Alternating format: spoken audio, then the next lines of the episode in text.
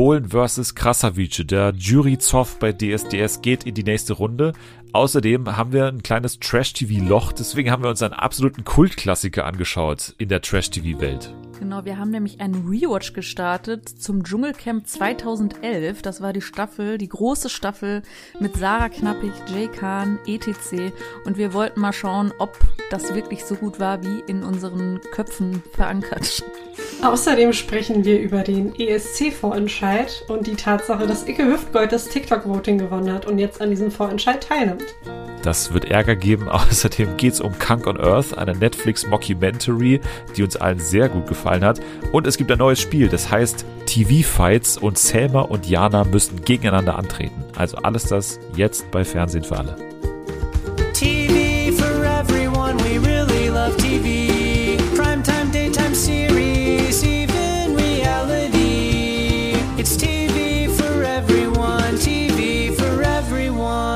Einen wunderschönen Freitag aus der Nähe von München aus äh, den Studios von Fernsehen für alle, aber natürlich auch heute wieder ein, ja, ein Fernstudio, denn wir sind mal wieder mit Menschen aus der kompletten Republik verbunden. Ich in dem Fall bin das äh, und mein Team natürlich. Äh, meine Psychologin Magdalena sitzt heute auch neben mir. Aber wir sind vor allem verbunden in die größten Städte Deutschlands. Einerseits nach Hamburg. Dort sitzt unsere Außenreporterin Selma. Hallo. Hi. und andererseits und andererseits sitzt in der, ja, würde ich schon sagen, der gefühlten Hauptstadt von NRW, also Dortmund, sitzt Jana. Ja, Kumo, Care. Ja, guten Tag. Ihr seid beide gut drauf. Jana, du hast dir gerade vor der Sendung noch die Haare gefärbt. Was ist es geworden? braun, langweiliges Braun. Ich habe mir einmal die Haare so ähm, mit einem Rotstich gefärbt und äh, das jetzt sehr bereut, weil zwei Jahre später sind meine Haare immer noch rötlich und jetzt wollte ich wieder ein bisschen auf braun Deutsche. Pumuckel? Also leider nichts Spannendes. Äh, nee, ja, nicht mehr. Ist jetzt weg. Mit welchem TV-Star würdest du deine Haarfarbe vergleichen? Ist es so Anja Lukas Eder? Alter. ja, das, das, das könnte wohl passen. Oder eher so Adian Bojupi, so in die Richtung. wir haben aber einiges zu tun heute, denn ja, also eigentlich haben wir nicht einiges zu tun, weil eigentlich haben wir gesagt, dass heute so ein bisschen Trash-TV-Loch ist gefühlt. Und sowas gab es ja schon ewig nicht mehr gefühlt. Also klar, es läuft aktuell Reality Shore, klar, es läuft aktuell Are You the One, klar, es läuft aktuell Make Love, Fake Love. Aber ganz ehrlich, auf all die Sachen hatten wir diese Woche keinen Bock. Das ist einfach so. Also vor allem Are You the One. Ich meine, klar, da ist einiges passiert die Woche, ne? Stichwort Matching Night und so weiter. Aber ganz ehrlich, wir haben da letzte Woche drüber geredet. Ich finde, die Staffel ist für uns beendet. Ich finde, wir haben alles erschöpfend diskutiert. Und Make Love, Fake Love, ja, wir haben gesagt, das ist irgendwie ganz cool, das Format funktioniert, aber es ist irgendwie so überhaupt nicht äh, so, dass man da ständig dabei sein müsste, gefühlt zumindest. Irgendwie, da wird nicht genug drüber geredet, oder was heißt genug, da wird nicht drüber geredet, einfach so. Das findet außerhalb von Jelis Kosch Instagram-Kanal nicht statt, das Format. Und deswegen, ja, haben wir uns äh, ein Ausweichformat gesucht, beziehungsweise es lag irgendwie auf der Hand, denn während wir das Dschungelcamp jetzt immer so ausschweifend diskutiert haben, auch in unseren Twitter-Livestreams, haben wir festgestellt, dass ständig ein Vergleich gezogen wird zwischen jetzt dieser sehr guten Staffel, die wir ja letzte Woche jetzt beendet haben, und äh, ja, den vergangenen Staffeln. Und da sticht natürlich eine heraus, und zwar die Staffel 5 von 2011, die es ja auch bei RTL Plus noch gibt. Und deswegen haben wir gesagt, jetzt haben wir gerade mal so eine Woche frei. Jetzt schauen wir da einfach nochmal rein und, und schauen mal, wie dieser Vergleich für uns ausfällt.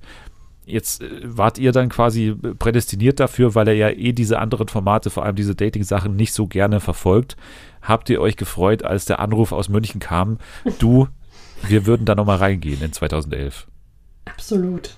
Ja, kann ich nur zustimmen. Ja. Also äh, wir hatten ja diese Idee, oder du hattest sie angesprochen schon, in besagten Livestreams nach, äh, nach den Ibis-Folgen. Und ab dann war ich Feuer und Flamme, wollte das sowieso nochmal äh, rewatchen, weil man sich halt an vieles nur noch so dunkel erinnert und irgendwie romantisiert man diese Staffel voll, dass die halt so die allerbeste Staffel war. Und äh, ich fand das jetzt interessant, da nochmal auf den Grund zu gehen, ob die wirklich so gut war oder einfach äh, die, die Erinnerung da einen Streich vielleicht ein bisschen spielt. Ja, also ich muss was beichten. Ich habe tatsächlich damals diese Staffel nicht gesehen. Ich dachte bis vor kurzem, ich hätte sie gesehen und dann habe ich diese, diese äh, erste Folge geguckt und dachte so, hey, Moment mal. Das glaube ich jetzt Das kommt nicht. mir alles so unbekannt vor. Ja, Oh ich, ich habe tatsächlich, ich habe tatsächlich erst 2012 angefangen. Also die Staffel darauf. Das war meine erste Staffel. Ich sagen, auch ist mal 13 Jahre alt, ne? Das ist, unterschätzt ich man bin nicht. 13 Jahre. Ja. Ja. sorry, ich hatte damals wirklich, also Trash-TV und sowas, das war absolut nicht meine Welt. Ich weiß auch nicht wieso. Ich weiß nicht, warum das so spät kam. Ich war schließlich, wie alt war ich 2012? Ich war 16 im Januar. Ja, ich war noch ein bisschen, ich war noch ein bisschen jung. Ich bin komplett neidisch gerade, Selma.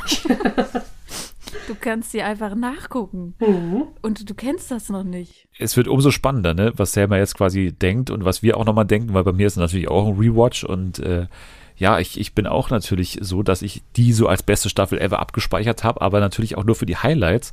Aber so die komplette Staffel, und wir, wir reden ja heute nur über den Anfang jetzt mal, so die ersten, ich habe drei Folgen geschaut, ich weiß nicht, wie viel ihr geschaut habt, aber wir reden jetzt wirklich nur über den Anfang und der ist aber schon ja entscheidend, oder man kann ja jetzt auch den Vergleich ziehen zwischen dem Anfang in diesem Jahr und dem Anfang von damals.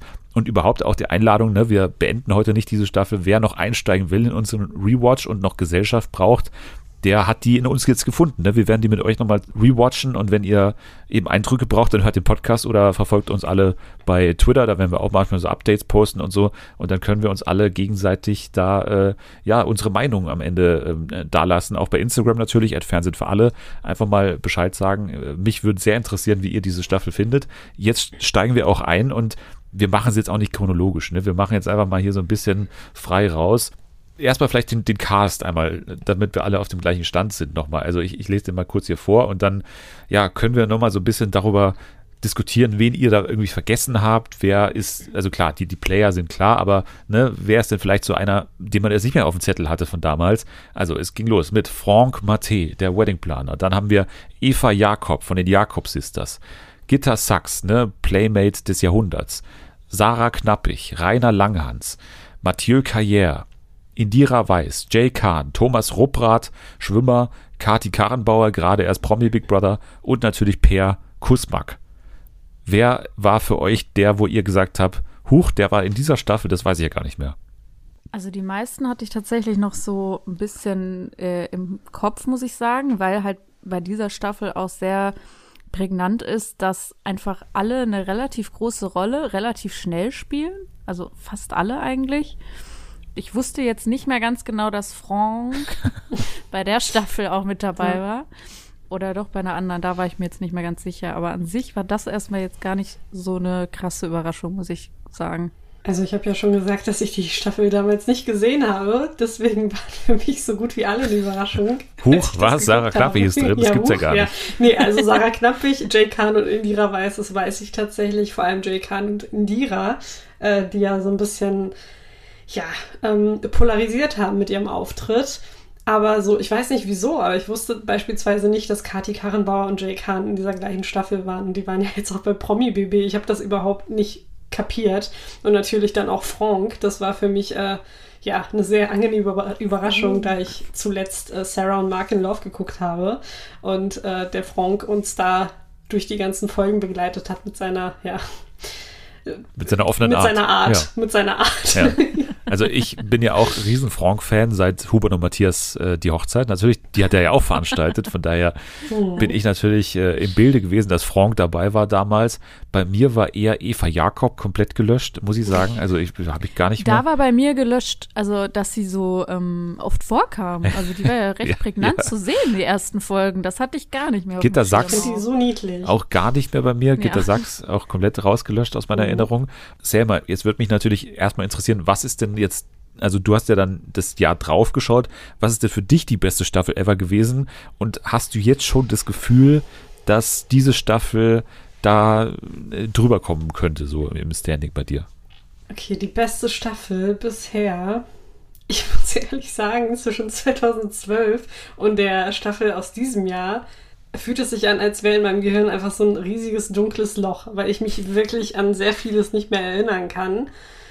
Und für mich war, glaube ich, oder wird halt immer diese erste Staffel, die ich gesehen habe, die beste sein. Vor allem auch wegen Larissa Marold. Also die war ja damals für mich der Star dieser Staffel und ähm, ja, leider völlig unverdient nicht die, die Dschungelkrone geholt.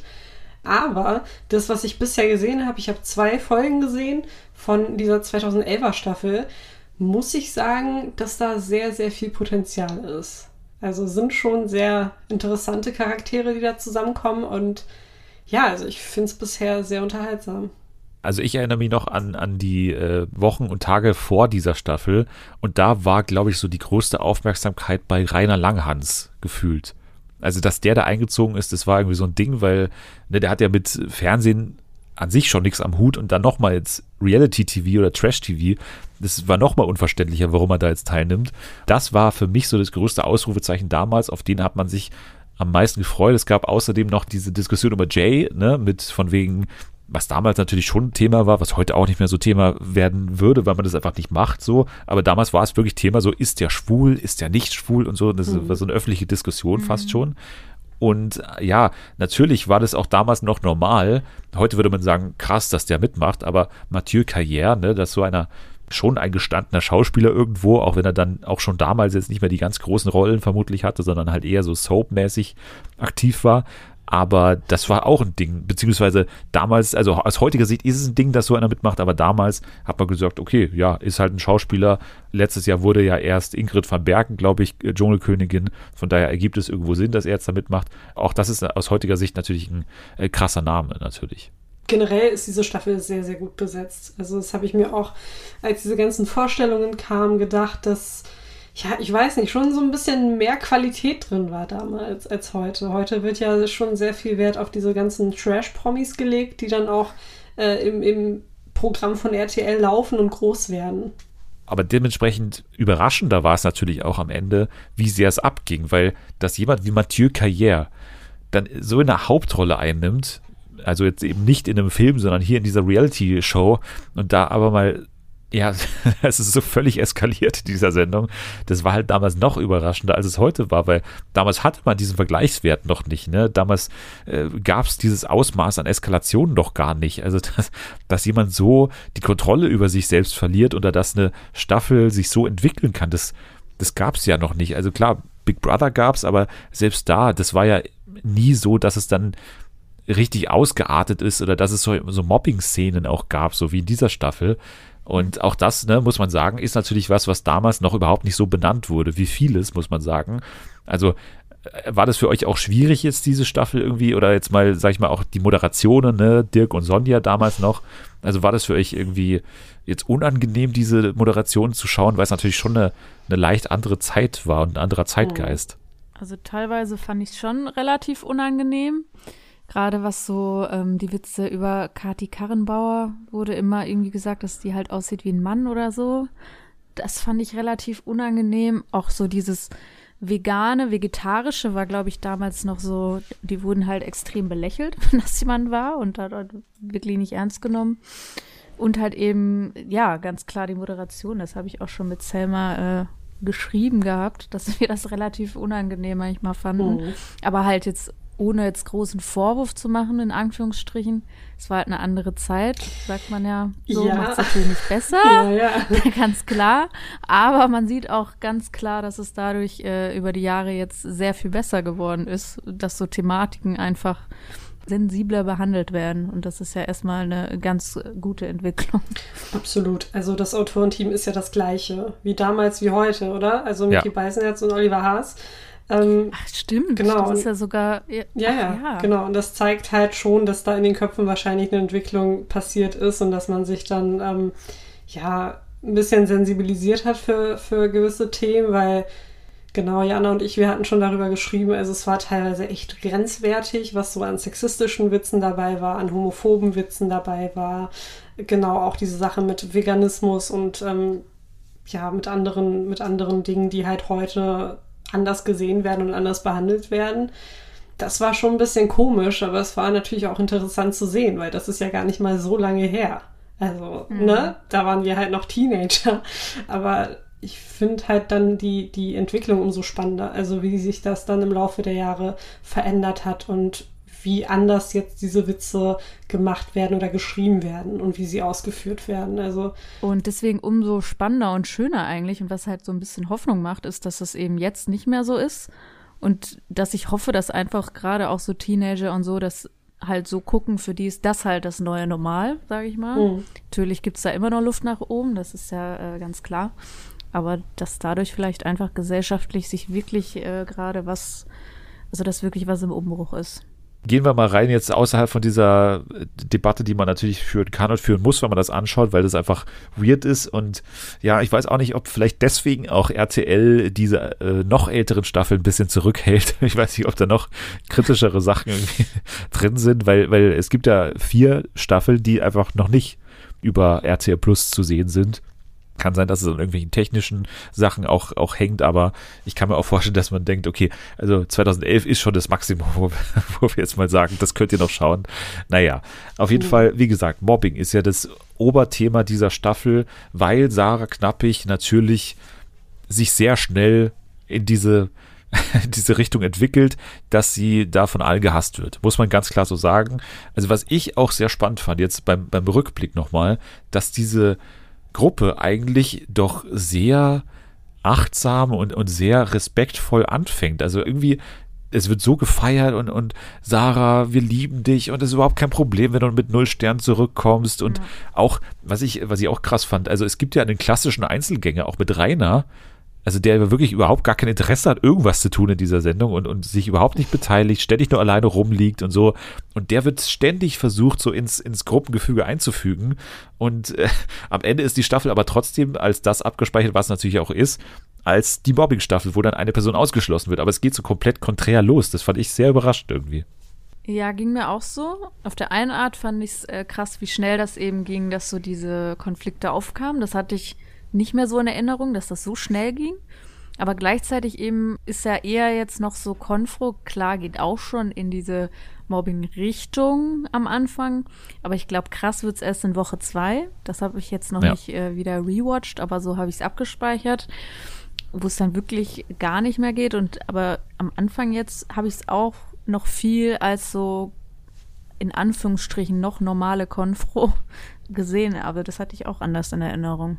Und vor allem finde ich auch Jay voll sympathisch und kann ihn bisher echt nachvollziehen, so in den Argumenten. Also ich bin jetzt auch bei Folge, Anfang Folge 4, glaube ich, ne, wo das schon sehr aufkeimt mit, dass Jay einfach äh, Sarah nicht leiden kann, aber halt auch aus gutem Grund nicht leiden kann, weil es gibt eben die berühmte My Air Was Away Prüfung, ne, wo sie da in diese Höhle geht, die schlimmste Prüfung aller Zeiten und die noch kommen werden und, und so. Diese Prüfung, die sie dann abbricht, mit null Sterne nach Hause kommt und dann aber die Aktion bringt, glaube ich, beim Abend oder nach dem Abendessen, dass sie dann irgendwie zu Jay, der an dem Tag irgendwie, glaube ich, Team-Captain war, sagt, du Jay, ähm, sorry, ich kann heute nicht, ich bin komplett müde, ich bringe heute gar nichts mehr zusammen. Rainer, der äh, 60-jährige, 70-jährige Mann, soll jetzt alleine die Töpfe waschen.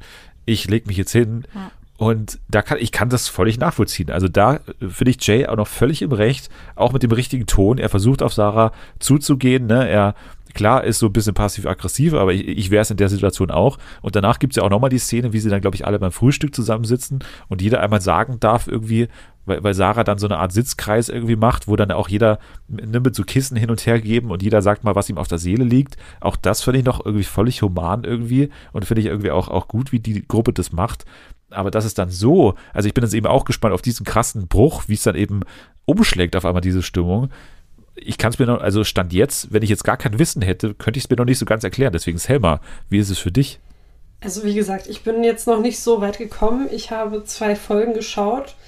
Äh, ich glaube, in der zweiten Folge ging es, oder wenn nicht sogar in der ersten Folge, ging es ja direkt los mit Sarah und dieser ganzen Essenssituation, weil sie ja vegetarisch oder vegan sich ernährt hat. ja, sie ernährt mehr. sich ganz normal, also normal in Anführungsstrichen, ne? sie isst ja Fleisch und so, aber es hat sie ja danach zugegeben, dass sie für die Show so getan hat, als sei sie vegetarisch. Ah, okay, okay, das habe ich nicht echt? mitbekommen. Ja. Wow, krass. okay. Wusste ich auch nicht. Krass. Ja, das ist krass, aber das hat mich so ein bisschen an diese, wenn man jetzt so einen Vergleich ziehen kann oder sollte oder Parallelen halt ähm, mit dieser Tessa-Situation in diesem Jahr, Tessa und Jana so ein bisschen, dieser Essensstreit von wegen, ja, bitte denkt auch an uns. Ähm, bei Sarah ging es ja, glaube ich, konkret darum, dass es Fleisch gab und daraus irgendwie eine Brühe gemacht werden sollte. Und dann hatte Sarah so ein, ja, so ein bisschen die Angst, dass sie dann zu kurz kommen wird, weil, ja, wie gesagt, Fleisch, Fleisch äh, beteiligt ist. Und sie, ähm, ja, sie Angst hatte, dass sie da hungrig bleibt und dass sie nichts zu essen bekommt. Und dann ist es, glaube ich, ich weiß gar nicht, mit wem das war, aber da, aber da ist es doch, aber da ist es doch gar nicht abgegangen jetzt. Also wenn man mal die Staffel nee, von damals nicht, das, und mit der war, nee. von heute vergleicht, ja. dann hat doch die heutige Staffel viel schlechter abgeschnitten. Also in diesem, wie behandle ich Veganerinnen und Vegetarierinnen. Ja, ja, aber wie gesagt, das war nur so der erste, ja. der erste kleinere Konflikt und der kam ja schon relativ schnell und Sarah war involviert. Deswegen ja, habe ich den einmal kurz genannt als Beispiel, weil mehr habe ich tatsächlich bisher auch nicht mitbekommen. Wer ist denn für dich dann so die Hauptperson bisher? Ist es Rainer. Also ich finde schon, dass er in den ersten zwei Folgen schon stark im Fokus steht. Ne? Erstmal, wie er da so durch den Dschungel geht und so irgendwie mit, mit Händen in der Hosentasche und so gar keinen Bock.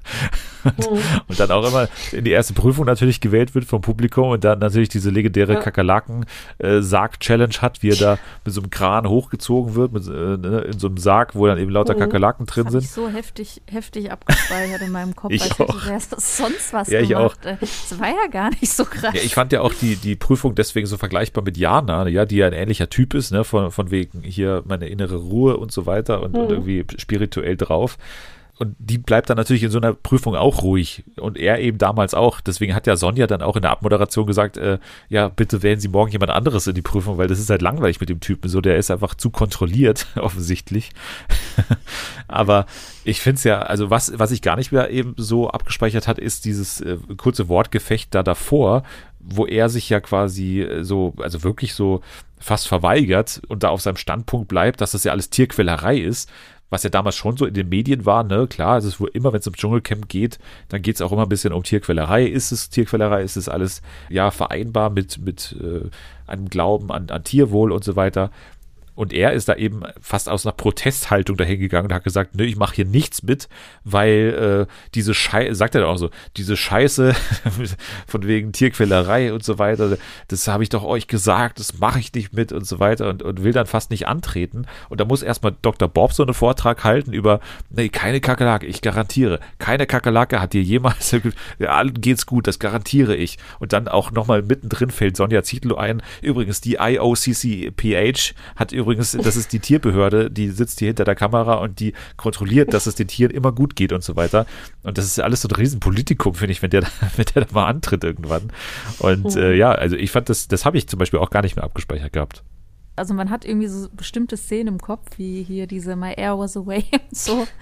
Also wenn man das nochmal guckt, dann puzzelt man das irgendwie nochmal so zusammen. Also ich finde, es lohnt sich auf jeden Fall, das nochmal sich anzugucken. Auch geil, die ganzen Szenen finde ich, wie Kati Karrenbauer, das wurde auch einmal sehr schön thematisiert, dass sie so, äh, jetzt, sie hat es ja auch angekündigt, ne, sie will sich von ihrer weiblichen Seite zeigen. Das hat sie selber so gesagt, das ist nicht von mir. Sie hat es so gesagt und jetzt wird sie dann auch immer in so und das wird dann eben auch deswegen thematisiert, weil man es ihr nicht so ganz abnimmt, in dieser mütterlichen Rolle da drin ist, ne?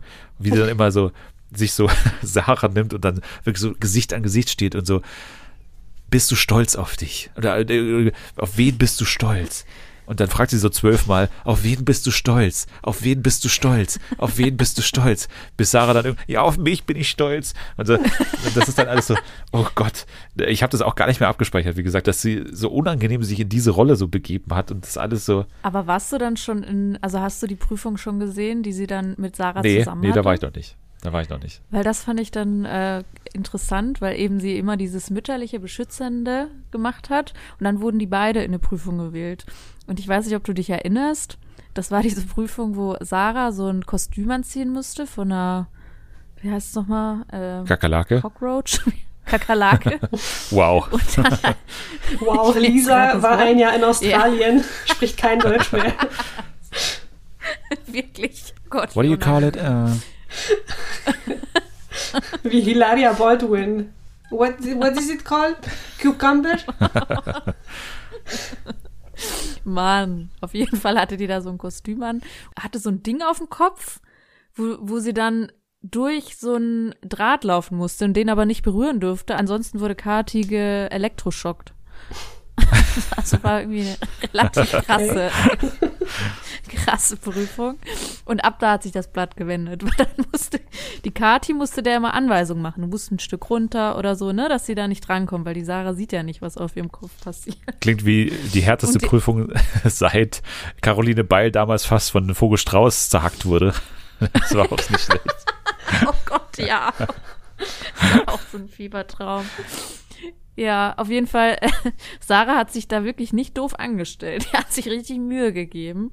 Und die Kathi hier hinten auf dem Stuhl sitzt. sie, Und runter! Hörst du mich nicht? Hallo! Sperr mal die Ohren auf!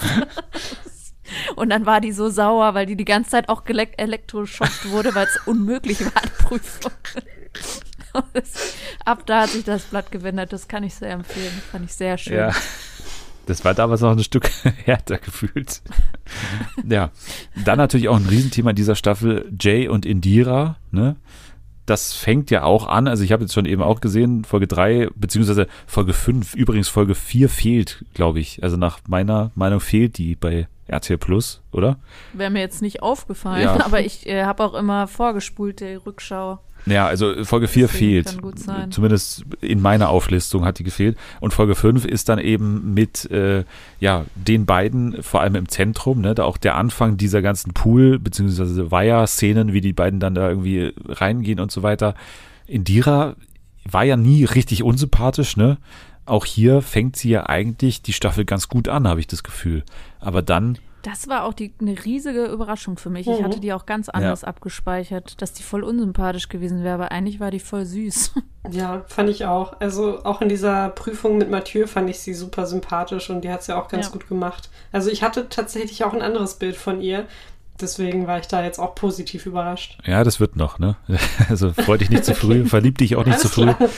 Nee, nee. Ich Ja. glaube, müssen wir uns keine Sorgen machen.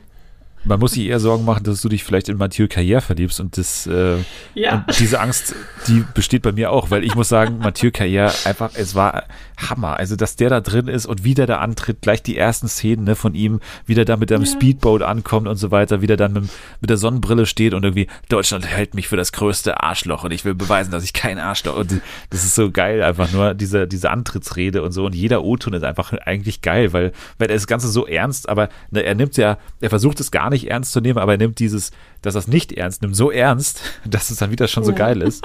Also ich, ich bin begeistert von Mathieu Carrière, muss ich sagen. Das ist einfach die perfekte Person und sowas muss man Ja. einfach immer versuchen, in so ein Format einzubauen. Jemanden wie Mathieu Carrière. Ich habe mir auch noch ein Zitat von ihm aufgeschrieben. Ich würde das jetzt gerne mal Vortragen. aufsagen. ja, vortragen. Aber genau. äh, äh, bring's bitte genauso vor wie äh, sein Ausschnitt, den man da gewählt hat von ihm bei der Vorstellung, wie er als Jesus da, glaube ich, am Kreuz hängt und irgendwie laut brüllt. So will ich das jetzt auch dargeboten bekommen. Ich kann jetzt leider nicht brüllen, Okay. aber ich werde versuchen, das so ein bisschen dramatisch-theatralisch zu machen, wie er es immer tut. Ich weiß gar nicht, ob das nach der, nach der Dschungelprüfung war, die er mit Indira hatte, aber er hat gesagt, endlich weg von Kriegen, Kinderarmut, Steinigung, Bänkern. die Banker waren so random. Wo kamen die jetzt auf einmal her? Oh mein Gott, ich habe mir das auch aufgeschrieben, das Zitat, weil ich so Ja, aber man muss sagen, Ja. Bankenkrise damals natürlich. Das war ja auch in der Moderation Ja, ein paar. Mal. Ne? Das war gerade der. aber Steinigung. Steinigung, Steinigung, Banker. Ja, aber das war, glaube ich, war das nicht die. Endlich weg, so als würde er jeden Tag gesteinigt werden. Ja, aber war das nicht auch damals die IS-Zeit oder war das später? War das schon zwei, ja, ich glaube, oder? Ja, also Mathieu Carrière, meiner Meinung nach, derjenige, der da am Ende dafür auch mitverantwortlich ist, dass es so weit kommen kann. Weil er ist irgendwie immer mit drin, auch wenn jetzt nicht in der Hauptrolle gleich am Anfang, aber er bestimmt da irgendwie so die Art und Weise, wie da drin diskutiert wird. Und, und irgendwann geht's ja so ab, natürlich. Dann gibt's irgendwann ne, diese sinnflutartigen Regenfälle, Camp muss geräumt werden, alle ins Dschungeltelefon und so weiter. Und äh, da ist er natürlich dann derjenige, der da am meisten, weiß nicht, entweder nicht damit zurechtkommt oder der am meisten irgendwie so einen Lagerkoller bekommt irgendwann und dann so, überreagiert, so, so überschnappt, dass es dann wirklich äh, ja zu dieser riesen Eskalation kommen kann. Aber er ist schon eigentlich für mich wirklich so ein MVP am Anfang. Es gibt zwar auch andere Streitpunkte, wie zum Beispiel Indira gegen Eva. Ne, da gab es einmal diesen Streit, weil Eva irgendwie so als Tollpatsch immer dargestellt wird und irgendwann, da gab's die, wo Indira sich so ein Blätterdach baut. Ne? Und dann, Und die guckt einfach hin, geht hin, schnappt's und sagt dann, ich wusste gar nicht, dass Ja. das von dir ja, weil Eva dann irgendwann hingeht und ihr dieses Blätterdach nimmt und sich aber vor die Liegematte quasi äh, legt, also vor, vor die Matratze oder als Schuh als Schuhabputzer und einfach drauf tritt. Also ja, ja, sorry, aber gut, ist halt, ne, ist halt vonnöten. Ja. Man braucht halt so, so, eine- so eine Fußmatte Ach so, ich dachte, das wäre Müll. Ach so. Du musst dich nicht auf dumm stellen. So, und äh, wie, wie Indira da schon in diese Rolle geht. Also ich glaube schon, dass sie dann auch ein bisschen unbeliebt wurde, dadurch, dass sie sich gegen diese Grande Mhm. Dame da so äh, gewettet hat. Auch wenn es verständlich war natürlich an der Stelle. Nee, also Eva, nee, Eva ist so niedlich, die darf alles. Die darf wirklich alles als Fußabtreter benutzen da. Auch dein. Gesicht. Auch mein Gesicht. Ja. Fand ich auch geil, als sie evakuiert wurde. Evakuiert? Dann wollte sie sich hinsetzen. Evakuiert. Oh Gott. Und dann hat sie ja auch drauf bestanden, dass sie sich hinsetzen will. Aber hat auch so gesagt, ja, für eine alte Dame machen wir das frei. So, so über sich selbst gesprochen. Fand ich sehr schön. Eine wichtige Sache möchte ich noch zum Schluss sagen. Dr. Bob, total gruselig. Ich würde gern wissen, was der so ist oder so, Ja. weil er sieht einfach genau gleich Was aus. soll- Kotzfrucht und äh, äh, tausendjähriges Ei und äh, Bullenpenis. Ja, wahrscheinlich. Das ist so gruselig. Also wirklich, das sieht genau gleich aus. Ja. Wie geht das? Krass, ne? Von der Haut und so Oh. und vom Bart. Es ist Oh, exakt ja. gleich. Ja. Es ist exakt gleich. Nicht mal viel faltiger ist der geworden. Also verstehe ich gar nicht, wie das geht. Also so viel zum Dschungelcamp äh, 2011. Wir werden auf jeden Fall diese Staffel weiter besprechen. Wahrscheinlich schon in der nächsten Woche. Mal schauen, was dann anderweitig Trash-TV-mäßig noch so los ist. Jetzt aber erstmal mehr zu DSDS. Es ist das wöchentliche DSDS-Update und in dieser Woche mal wieder mit dem Jurystreit, der die nächste Runde geht. Jury-Zoff bei DSDS Bohlen versus Katja. Auf welcher Seite stehst du selber? Was denkst du? Was. Schwierig, aber ich nehme mal an, dass du schon deutlich auf der Seite von äh, der Boss-Bitch Nummer 1 stehst im Land, oder? Mhm. Ja. Ja, ja. Ja, wie hast du das Ganze erlebt? Also ich meine, du bist ja auch jemand, der Bohlen jetzt nicht besonders mag und äh, trotzdem aber irgendwo, genau wie Jana, DSDS einfach nahe steht. Ne? Also du hast Bohlen ja auch irgendwo im Herzen noch, oder? Ich weiß nicht, wie du darauf kommst. Jetzt komm, du bist doch Musikfan, du bist doch DSDS-Fan. Ja, nein, Eben ich war, wahrscheinlich, weil ich war. Musikfan Ja, genau, eben weil ich Musikfan bin, kann ich Dieter Bohlen nicht im Herzen haben. Wobei Modern Talking, ich muss sagen, das ist schon so ein Guilty Pleasure, aber das ist eine völlig andere Zeit. Ich sag nur zwei Wörter. Ich sag nur zwei, ich sag nur zwei Ja. Wörter. Juliette Schoppmann hat er in dein Leben gebracht. Ja. Arbeitet noch für DSDS. Ja, okay, gut. Aber ja, nee. Ach, Nee, ich bin einfach kein Fan von Dieter Bohlen und ich glaube, ich werde es in diesem Leben auch nicht mehr. Ja, ich habe nicht so viel von diesem Konflikt mitbekommen. Ich glaube, ich habe letztens was gelesen, was Katja geschrieben hat und da dachte ich mir so, yes, girl, ich stimme dir zu 100% zu, obwohl ich gar keine Ahnung habe, worum es geht. Deswegen, äh, ja, Katja all the way. Naja, es war ja so, dass erstmal dieser Jill Lange Vorfall war, ne? Jill Lange, Reality-Show-Kandidatin, geht zu DSDS, zum Casting, wird dort von Dieter Bohlen und von Pietro geslutshamed, ne? Von wegen, Hm, okay. du hast äh, nach deinem Abi quasi nichts mehr gemacht, als dich durchnudeln zu lassen. Das war der Satz, der es zu RTL Plus geschafft hat, in die Vorab-Ausstrahlung von DSDS, dann aber für die Show rausgeschnitten wurde, die im Fernsehen lief. Da haben sie gesagt, so, der Satz war ein Fehler, aber noch so ein paar Rechtfertigungen, warum Dieter Bohlen trotzdem ganz cool ist, hinterhergeschoben. So, das war erstmal das Ding. Danach hat Katja äh, gemeint, ähm, ja, ich mache jetzt so einen Diss-Track, ne? dann gab es diesen Diss-Track, dann gab es dieses Interview von Dieter Bohlen bei RTL irgendwas, diesem Radiosender, wo er so interviewt wurde und mit so ganz schlechten Ton zugeschaltet war. und so, das alles so klang, als würde er so die ganze Zeit so Lispel, Lispel. Ja. Und dann auch mit diesem komischen Bild als hätte er keine Zähne im Mund, hat es geklungen auf jeden Fall. Und da hat er gesagt, ja, ich bin überhaupt nicht sicher, dass äh, Katja überhaupt meine Nummer hat und so. Und also hat Ich gesagt, bin noch nicht so genau, blöde und gibt dir mal eine Nummer. ja, ich bin doch nicht so blöde und gebe ihr meine Nummer. Und hat er gesagt. Und dann äh, hat Katja für Sonntag eine Antwort angekündigt und hat gesagt, äh, dann kommt noch mal ein bisschen mehr Info. Und die kam jetzt und sie hat gesagt, ähm, ja, also erstmal hat sie doch äh, WhatsApp-Verläufe quasi geschickt, wie Dieter Bohlen sie sehr nett quasi begrüßt und sagt, ich will unbedingt mit dir einen Song machen und freut sich super, dass äh, das mit dem Song jetzt klappt und dass sie in der Jury ist und so. es ist auf jeden Fall nicht so, dass er sie komplett scheiße findet, wie er ja davor in diesem Interview gesagt hat, weil er gesagt hat, ja, manchmal kommt es auch vor, dass RTL quasi JurorInnen besetzt, die er auch scheiße findet, war sein Zitat, glaube ich. Und jetzt sagt sie dann eben auch noch, äh, warum lügst du in der Öffentlichkeit? Stehst du nicht dafür, knallhart zu sein und ehrlich? Ist das nicht alles, wofür du stehst? Im Gegensatz zu dir bin ich mit meinem Plastikkörper echter als du, sagt äh, sie und sagt gleichzeitig noch, dass sie noch viele Dinge über ihn sagen könnte. Aber sagt jetzt erstmal, das war es jetzt mal, weil es jetzt nur mit dieser Sache zu tun hat und dass sie halt für Leute wie Jill oder generell für Frauen natürlich irgendwie einsteht und dass eben Dieter Bohlen der Fehler, Zitat, an der ganzen Sache ist und ich will einfach nur, dass sich keiner von einem Narzissten blenden lässt. Und jetzt äh, hat DWDL auch äh, bei RTL nachgefragt, wie es jetzt weitergeht. Also ne, es sind offiziell zwei JurorInnen da in der Jury, die sich gegenseitig hassen. Das ist jetzt quasi auch klar. Die Live-Shows sind ja erst in ein paar Wochen oder vielleicht sogar in Monaten. Ich weiß gar nicht, wie lange das jetzt noch geht mit Castings und mit Recall. Auf jeden Fall hat RTL gesagt, bis dahin ist noch genügend Zeit, persönliche Differenzen zu klären.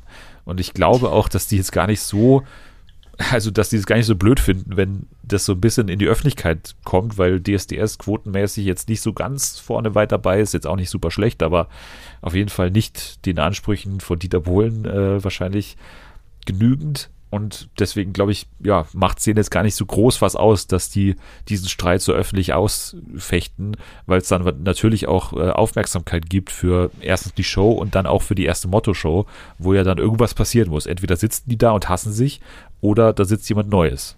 Also das ist so ein bisschen das äh, DSDS-Äquivalent zu Iris Klein und Peter Klein, habe ich das Gefühl. Ja. Also es, es bringt Publicity. so schlimm ist es noch Peter, nicht. Peter Krasavice. Peter Krasavice. Fehlt nur noch, dass einer von beiden irgendwie so liebe Sprüche in die Instagram-Story packt. Also keine Distracks mehr oder so, sondern einfach Mit so. so Panther. Wirklich, ja, genau, so Kalendersprüche, die man auf Facebook geklaut hat und dann, ja. Am besten sitzen die beiden ich auch noch kann nebeneinander. Mir halt irgendwie wirklich nicht vorstellen, dass diese Katja sich nochmal da in die Jury setzt. Aber sie hat Auf ja nichts falsch gemacht, Art ne? Weiß ich nicht, ob Ja. sie. Nee, das nicht, aber halt, dass sie das nicht will. Nicht, dass sie nicht Ach darf, doch. sondern dass sie das nicht möchte. Halt, solange Dieter da ist. Ich habe mir dieses Statement angesehen äh, bei TikTok. Also die war schon so, sie meinte auch, ich habe mit vielen anderen gesprochen, mit anderen Frauen, die mit dir in der Jury waren. Die haben sich nicht getraut, sich gegen dich aufzulehnen. Mit mir hast du hier jetzt die falsche getroffen. Ich werde mich wehren, bla bla bla. Also schon richtig krass. Ja. Und ich kann mir einfach nicht vorstellen, dass man das aus der Welt schafft bis dahin. Nee, und die sich da, also ich sehe das noch nicht, Nee. aber ich schließe auch nichts aus, ne? Also ich glaube, Katja hat daran gar kein Interesse, das aus der Welt zu schaffen, weil sie hat ja auch nichts falsch gemacht. Ne? Sie macht ja einfach nur ihr Ding. Ja. Und wenn ich sie wäre, würde ich auf keinen Fall kündigen oder irgendwas in Ja. der Art machen, sondern würde da einfach hingehen und mich da hinsetzen und schauen, was passiert. Weil, also klar, DSDS-Publikum ist da nochmal was anderes, ne? Aber eigentlich müsste Dieter Bohlen ausgebuht werden, wenn da irgendwie er sich unsympathisch verhält oder was auch immer. Und wenn er da irgendwie schlechte Stimmung reinbringt, weil Katja kann da hingehen, kann eben machen auf gute Laune, ja, ich bin hier, hab doch gar nichts gemacht. Ich würde es genauso machen. Ich würde da hingehen und einfach mich da hinsetzen und Spaß haben. und Dieter Bohlen kann schauen, was er dann macht. Also ich hätte da so einen Spaß dran. Ich hoffe, dass da irgendwie keine Verträge existieren, dass irgendwie sie dann rausfällt oder wenn man sich gegen ihn äußert, dann fällt man automatisch raus oder was auch immer. Das ist eben das Problem halt, glaube ich, das halt bisher immer war. Dieter Bohlen ist halt Dieter Mhm. Bohlen. Irgendwie, der wurde nie so richtig gecancelt oder so.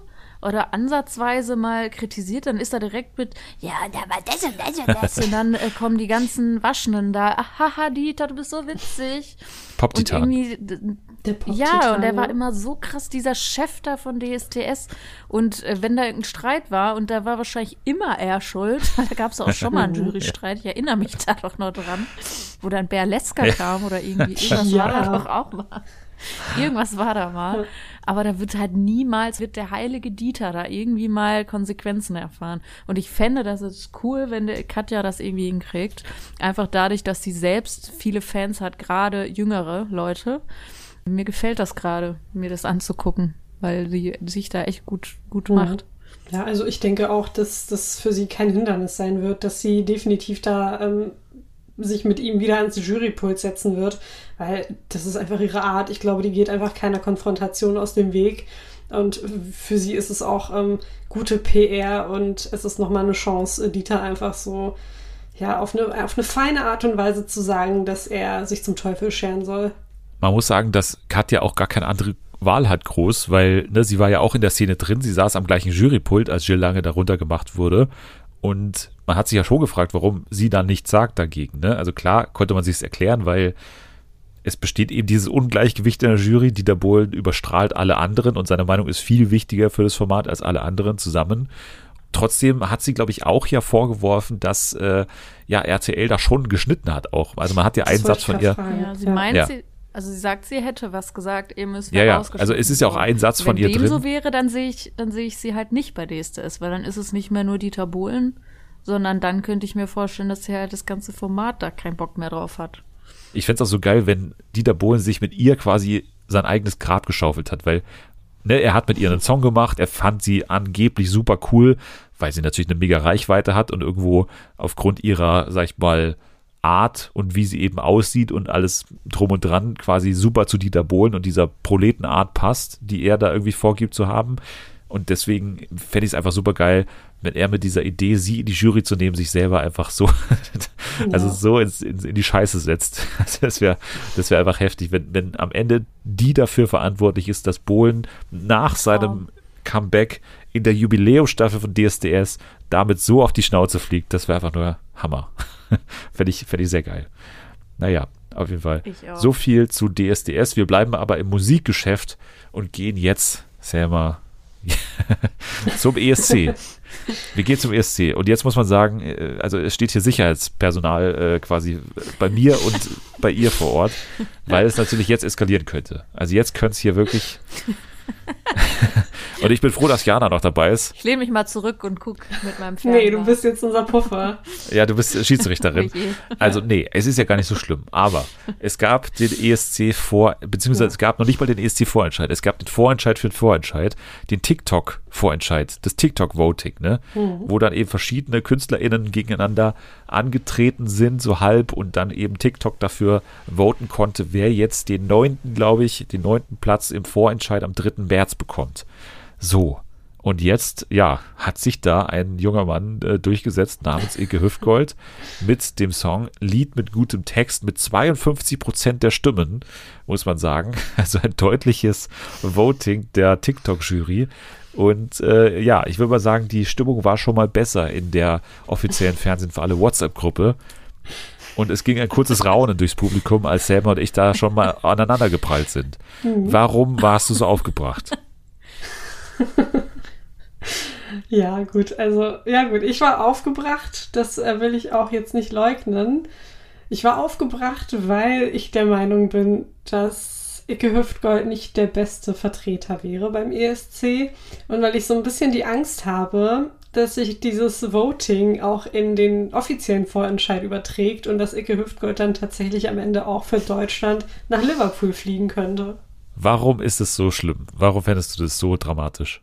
Weil es erstens ein Spaßbeitrag ist und zweitens, weil ich den Eindruck habe, dass Deutschland beim ESC eh nicht mehr ernst genommen wird und ähm, ja, so ein Beitrag hilft dann nicht unbedingt bei der Platzierung. Also ich fürchte, wenn Ike Hüftgold dann für Deutschland antritt, dass es äh, wieder ja ganz, ganz unten enden wird. Aber jetzt komme ich natürlich. Ne? Wir, wir mhm. wissen ja, ich habe da eine, eine, andere Meinung. Also ich habe ja auch für ihn gewotet. Ne? Das habe ich hier ganz öffentlich gemacht, dass ich auch für Ike Hüftgold gewotet habe. Ich finde das Lied jetzt nicht unfassbar gut, muss ich sagen. Aber ich finde, aus diesem Feld ne, an Leuten, die dafür dieses TikTok-Voting zur Verfügung standen, nehme ich doch natürlich ihn als spannendsten Contender für diesen Vorentscheid mit. Also das war für mich klar, dass er da mit muss und zumindest mal in diesen Vorentscheid rein muss und da auf dieser Bühne mal performen muss, wie das darüber kommt, was für eine Show macht er dazu, wie kommt es an bei dem Saalpublikum und so weiter. Gehen die da mit? Das würde ich einfach mal sehen. Also für mich ohne Frage muss er durch diesen TikTok-Vorentscheid gehen. Jetzt ist natürlich die Frage, muss man ihn jetzt auch noch zum ESC voten? Das ist aber eine andere Frage. Und ich finde, auch da, ich habe ja schon gesagt, Lord of Lost ist für mich ganz vorne jetzt äh, unter den Leuten, die da jetzt eben antreten. Aber mit Icke Hüftgold jetzt mischen sich natürlich nochmal die Karten und ich bin dafür, das äh, sehe ich immer noch so, dass man an der Stelle, die du gerade eben genannt hast, ne, Deutschland Ruf ruiniert, da lebt es sich doch ganz ungeniert, sagt man doch. Das ne? kann doch jetzt völlig egal sein, wie man da hinschickt, weil es kann nur noch bergauf gehen. Also wenn du da einen Spaßbeitrag nee. hinschickst, dann ist es doch gerade geil. Es ist doch genau jetzt der richtige Moment zu sagen, okay, scheiß drauf, jetzt trollen wir mal und jetzt gehen wir mit Icke Hüfgold rein. Ich muss erstmal Luft holen jetzt. ja, die, die Spannung ist spürbar. Okay. Selma, bitte ich Botschaften? Ich bin auch gerade froh, dass ich Pädagogin bin. Ich kann so ein bisschen zwischen euch vermitteln. Okay, das ist so ein kleines klar. Konfliktgespräch. Ja. Das kriegen wir schon hin. So. Puh, ja, nee. Gut, dass du erstmal durchgeatmet ja, hast. Ja, ich finde, das ist immer sehr wichtig. Bisschen die Kati Karrenbauer der Runde. Möchte. Ich bin die Kati Karrenbauer. ja, sie ist die Kati, ja, nicht ich. Jana ist die Kati Karrenbauer der Runde. Das finde ich gut. Ja. Okay. Schreie ich euch gleich ja. an, wenn es nicht klappt. Also, ich bin ja der Meinung, es gibt ja sehr viele Spaßbeiträge beim ESC jedes Jahr, das kennen wir ja. Wir hatten beispielsweise letztes Jahr den äh, Beitrag, ich glaube, von Moldau diese Chisinau und Bukarest-Lied, äh, wo so ganz viele Balkan-Einflüsse dabei waren mit dem Akkordeon. Das fanden die Leute super. Aber Deutschland hat nicht das beste Standing beim ESC und ich glaube auch generell so von der Beliebtheit her, ich weiß nicht wieso. Und ich glaube, dass wenn wir Icke hinschicken, dass es einfach nicht viel besser wird. Dann denken sich die Leute, boah, dieser deutsche Clown, was macht der da auf der Bühne? So, ich werde ganz sicher nicht dafür anrufen. Also ich bin nach wie vor der Meinung, dass Icke Hüftgold einfach nur so ein paar Besowskis auf dem Ballermann begeistern kann, ja, aber, aber die ESC-Gemeinde nicht. Aber die sitzen im Ausland, die können anrufen. Das sind 15 Leute, Dennis. Nein, das sind eben nicht 15 Leute und damit sind schon mal und damit sind schon mal 15 Leute, die das Ganze emotional mehr tangiert als Jendrik und alle anderen zusammen der vergangenen Jahre. Was ist denn die Alternative? Sollen wir Barfußman hinschicken? Sollen wir Will Church hinschicken? Oder sollen wir hier Frieda Gold, die in der Industriehalle rumspringt, nee. hinschicken? Oder sollen wir Mike Leon, Mike Leon Frosch hinschicken? Oder sollen wir irgendwie Trong hinschicken? Irgendwie keine Ahnung was das überhaupt ist. So, René Miller, habe ich schon wieder vergessen, wer, wie der überhaupt aussieht, wie der klingt, keine Ahnung mehr. Annika Russo, Lonely Spring, sagt mir gar nichts. Ich nehme Ike Hüftgold, der hat eine Fanbase, der triggert was in den Leuten, auch ja, wenn es vielleicht Ablehnung ist. Sorry, wo hat er eine Fanbase? In Deutschland? Ja, schau dir doch mal seine Auftritte Leute, an. Wo denn? Ja, überall. Äh, Halle Oberhausen oder was weiß ich. Willst du mich, ver äh, DJ mich verarschen? Die Leute können nicht anrufen beim ESC. Das ist scheißegal, dass er in Deutschland Fans hat. Die können nicht ja, anrufen. Hat da eine Patty Gurdy im Ausland Fans oder hat eine Frieda Gold im Ausland Patty Fans? Patty Gurdys Lied ist halt ESC-Material und daraus kann man sehr viel machen, wenn man den richtigen Bühnenauftritt hat. Das Lied an sich ist eigentlich ganz, ganz catchy. Patty scheint sympathisch zu sein, aber Icke Hüftgold, das muss man halt erstmal verstehen. Und ich glaube, das verstehen halt Leute in Deutschland, die mit dieser Ballermann-Kultur vertraut sind oder mit der Art und Weise, wie Icke Hüftgold auftritt. Aber Menschen, die den jetzt zum ersten Mal sehen, da beim ESC-Finale, die werden es höchstwahrscheinlich nicht verstehen, sondern die werden sich denken, boah, was hat Deutschland da jetzt wieder hingeschickt? Nein, nein, nein, nein, war nicht genug mit Jendrik da, wie der auf der Bühne stopp, rumgetanzt stopp, stopp, ist. Nee, das ist halt. die Markus Lanz halt stopp, stopp, stopp, stopp, Dennis, nein. Dennis, bitte, ja, ja. bitte ausreden lassen. Ich habe es dir schon gesagt, ne? Ich, ich verfolge den ESC, seit ich denken kann. So, ich habe, glaube ich, erstmal den ESC verfolgt und dann habe ich angefangen äh, zu denken, zu sprechen. Ich habe recht spät angefangen zu denken, erst vor drei Jahren ungefähr. Ähm, deswegen. Aber Hauptsache Ibis nicht geguckt. deswegen, ich weiß nicht. Keine Ahnung. Also ich habe das Gefühl, dass es einfach nichts werden kann und dass es, dass es halt ein schlechter Auftritt sein wird. Ja, aber es ist doch genau das Problem. Sollte die Leute, die uns dahin geführt haben, sind, tut mir leid, Leute, die ihrer Meinung nach eine riesengroße Ahnung vom ESC haben.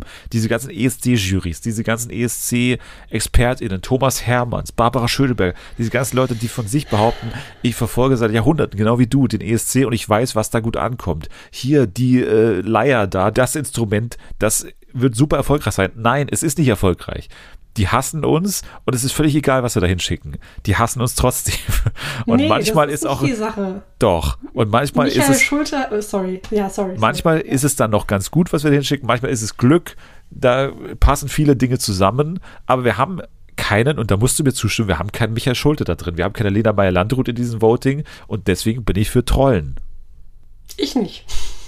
Ich glaube, wir kommen da nicht auf einen Nenner und ich glaube, diese ganze Sache, die du gerade erwähnt hast, dieses, ja, Leute, die sich damit auskennen, ne, Leute, die den ESC ewig verfolgen, das ist halt irgendwie noch eine andere Altersgruppe an Menschen, die da entscheiden und ich glaube, die haben einfach einen anderen Blick auf die ganze Sache und sind vielleicht auch nicht so am Zahn der Zeit, ohne jetzt jemandem ja, zu nahe zu treten zu wollen. Wie oft kann man zu in einem Satz sagen? Ähm, zu oft. Zu oft, ja. Ich weiß nicht, vielleicht wissen es ja einige, ich bin jetzt auch ähm, bei Eurovision TV, also sind das quasi irgendwo im weitesten schuld. Sinne meine Kolleginnen und Kollegen. Deswegen möchte ich da jetzt auch nicht zu viel sagen oder irgendwie jemanden zu nahe treten. Aber ja, ich weiß nicht. Ich habe ein bisschen, ich habe ein bisschen Angst. Ja, ich, ich, ich, ich merke das schon, aber ich verstehe nicht, warum man nach Jahren, wo immer danach entschieden wurde, ja, das sollte eigentlich beim ESC ganz gut ankommen, das ist ein Down-to-Earth-Typ, mit dem kann man da irgendwie eine gute Show machen, der ist da hinter den Kulissen super beliebt dann, mit der macht jeder Spaß im Interview und so weiter.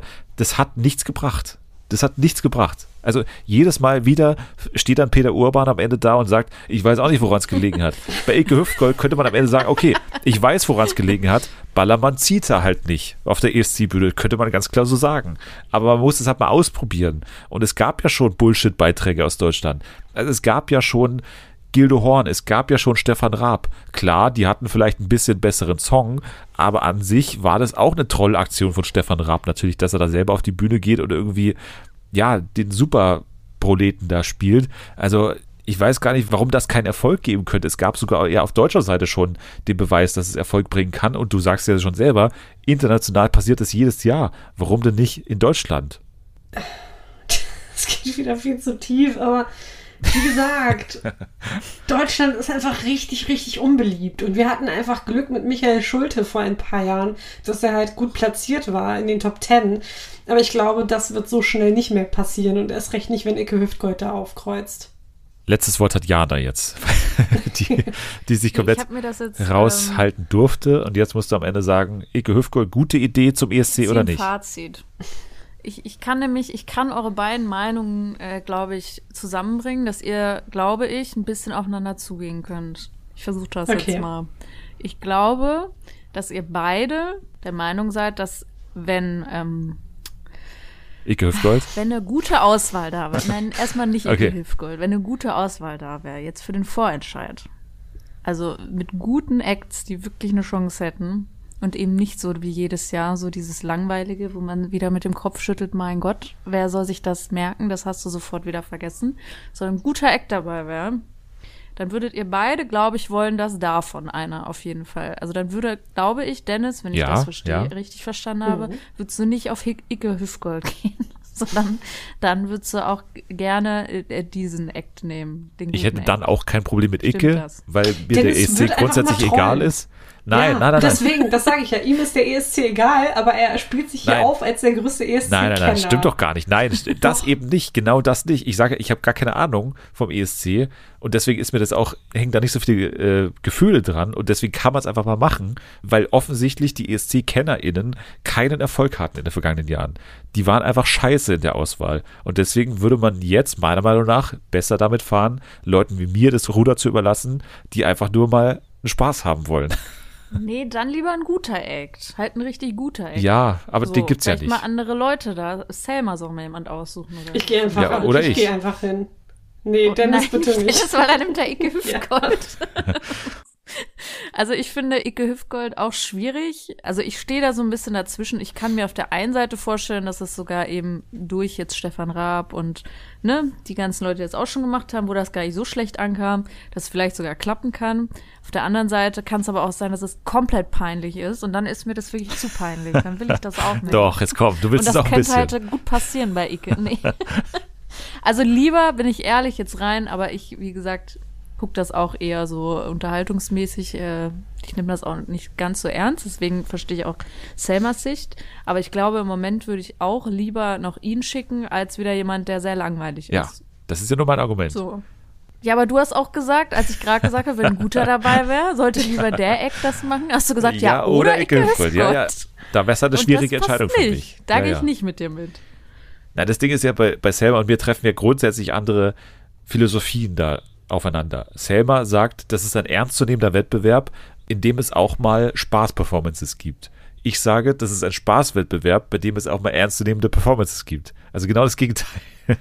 Und ja, das ist jetzt halt eine Sache, wie man den ESC betrachtet. Ich will jetzt eigentlich, dass Ike Hüfgold da hingeht, einfach nur aus dem Grund, um zu gucken, wer von Genau, dafür bin ich ja so. auch. Einfach mal das Experiment okay. machen. So, und jetzt ist diese Aufnahme für mich beendet. Ich werde jetzt. selber so hast nicht gemeint. Gott.